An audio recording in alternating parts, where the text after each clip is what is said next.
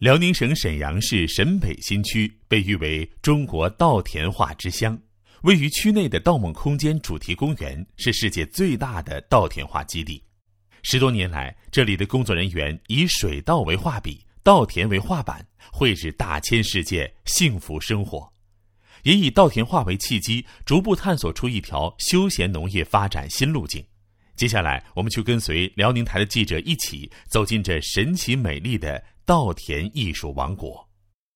稻梦空间位于沈阳市沈北新区兴隆台西伯族镇星光村，在阳光的映衬下，大片的水田波光粼粼，青翠的稻苗随风起伏，像一张绿色的毛毯覆盖在大地上。朱丽华是稻梦空间的稻田画设计师。他带我们登上景区里的最佳观景点揽梦塔。咱这观光塔多高？二十四米，园区里边最高点了，能俯瞰园区全景。这幅画就是我们主打的稻田画了，中国日呱呱叫，这是青春万岁。左侧是女娲补天，这个石头天漏了冲下来，主要是像是这个落地这个冲击感。揽梦塔共有两层观景平台。每走一步，看到的图案角度都不尽相同，越往上走，图案就越立体。我们现在就走到最高的平台了，也是最佳的观测点了。你看看现在这个石头，比刚才我们在下层看的立体感是不是更强了？石头那个轮廓，看最边线就是一行线了，然后底下那个火焰色彩就特别多，红色里边就杂入了一点紫色的，就让那个火焰那个崩起来、溅起来那种感觉。今年盗梦空间共设计了十三幅稻田画，总占地面积三百亩，相当于三十个标准足球场大小。从观景台上往下看，女娲补天、中国日子、青春万岁、龙腾虎跃等多幅画作尽收眼底，色彩斑斓。无论是人物还是动物，各种造型都栩栩如生，惟妙惟肖。游客们边看边唠嗑。有人以为这些颜色是染上去的，其实这些都是彩色水稻。每年春天，朱丽华带着员工们一起，按照事先设计好的图案，把不同颜色的稻苗巧妙组合，定点栽种。随着水稻不断生长，就会呈现出预先规划的彩色图形或文字。朱丽华说：“最开始，园区里的稻田画都是平面的。”后来慢慢摸索，逐渐转型为立体画。我们第一年在这边作画的时候，做那个鲁智深倒拔垂杨柳，嗯，因为它是平铺在地里边的。你在塔上边看这个人物形象吧，头特别小，脚特别大，整个比例是失真的，颜色也不正，苗的状态长短呢也不好，叶子长起来的时候披头散发的，就感觉它毛烘烘的，轮廓它就不清晰。稻田画的形成要经过图案设计、彩稻选育、定点测绘、秧苗栽植、田间管理五个环节。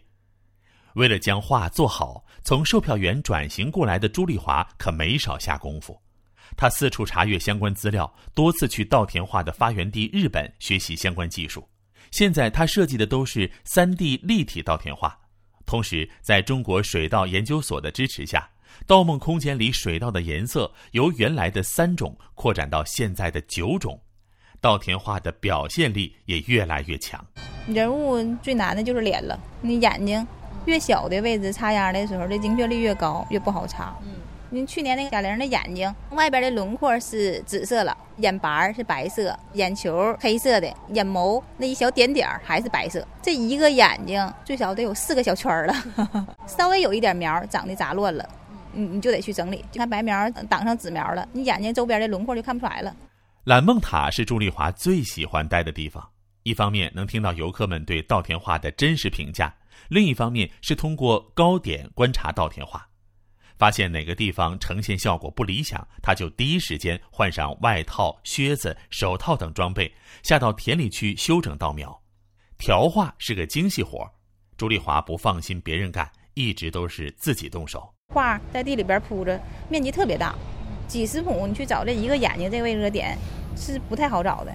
等你找到位置了，修剪了，调好了以后，你还得上塔再看达没达到我预期的效果。如果不行的话，还得回到田里边，就是上去下来再修剪，反正我就在园区里边啊，包括调画啊，每天走个一万步左右不成问题。这几年来盗梦空间的游客越来越多，见大家对稻田画的制作过程感兴趣，景区就想用稻苗画出一个二维码图案，游客扫一扫就能了解到稻田画背后的故事。二维码看似简单，却让技术大拿朱丽华犯了愁。这二维码太难了，那么老多那个小方块在里边，太多了，这个精确率得高。真要是做完落到地里边了，扫不出来的话，太卡脸了。第一年是，第二年是，呃，反复的调整，还还真扫出来了，我还觉得挺欣喜的。二维码这个稻苗植株特别矮，长成了以后才三十公分高，风吹不动，蜘蛛那个杆儿特别壮实，嗯，相当于把这幅画定在地里边了。每年的六月到十月是稻田画的观赏期。六月的稻田画像出生的婴儿，活泼稚嫩；七八月份的稻田画像少年，生机勃发；九十月份的稻田画多了份成熟的魅力。盗梦空间成了乡村旅游的网红打卡地。二零二零年国庆档电影《我和我的家乡》也来到盗梦空间取景拍摄，让这里的人气又上了一个新台阶，年游客接待量突破了三十万人次。八岁的王肖汉刚从蓝梦塔上下来，兴奋的手舞足蹈，不停的给爷爷奶奶讲他看到的画面。看到那稻田怎么种出来的？就是看稻田有很多图案，还有那什么二维码，还有什么中国的这个呱呱的，很好玩。游客马小西，这次是跟我妈妈，然后带上我弟弟、表弟、表哥一起过来。就觉得挺新鲜的吧，尤其是就是咱们种的这个水稻，然后都能杂交出那么多色儿了。沈阳游客杨先生更是带着孩子每年定期到盗墓空间打卡。中国现在农业技术应该还是挺强，尤其稻子嘛，本来稻田有啥价值？把这个东西变成了一种旅游资源，这是挺厉害，这创意肯定是非常好。我们也是每年暑假都得来一趟。多年来，依托脚下的这片稻田。盗梦空间不断探索集科技种田、休闲旅游、农产品开发等于一体的发展新模式，促进稻田化、观光、立体种植养殖、水稻精深加工等多产业融合发展，与当地农户合作发展水稻种植三万余亩，覆盖周边四十个村一千多户农民，拉动旅游经济的同时，提供大量的就业岗位。十里八村的居民纷纷在盗梦空间里找到了合适的工作。五十四岁的高广志在景区里开启了观光车。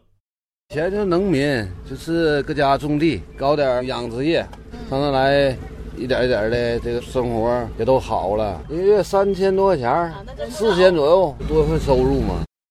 兴隆台镇中心台村村民赵德全则在盗梦空间里承包了鱼塘和可以喂小羊、小兔的开心农场，每天游客不断。游客数量每天都在增加呀，这游客他来了高兴，咱们也能多挣钱。就全国各地的、上海的了、广州、长沙的、武汉的都有，非常认可呀。以前农闲时候都在家打麻将待着，啊，现在就每天忙忙碌碌的，很充实。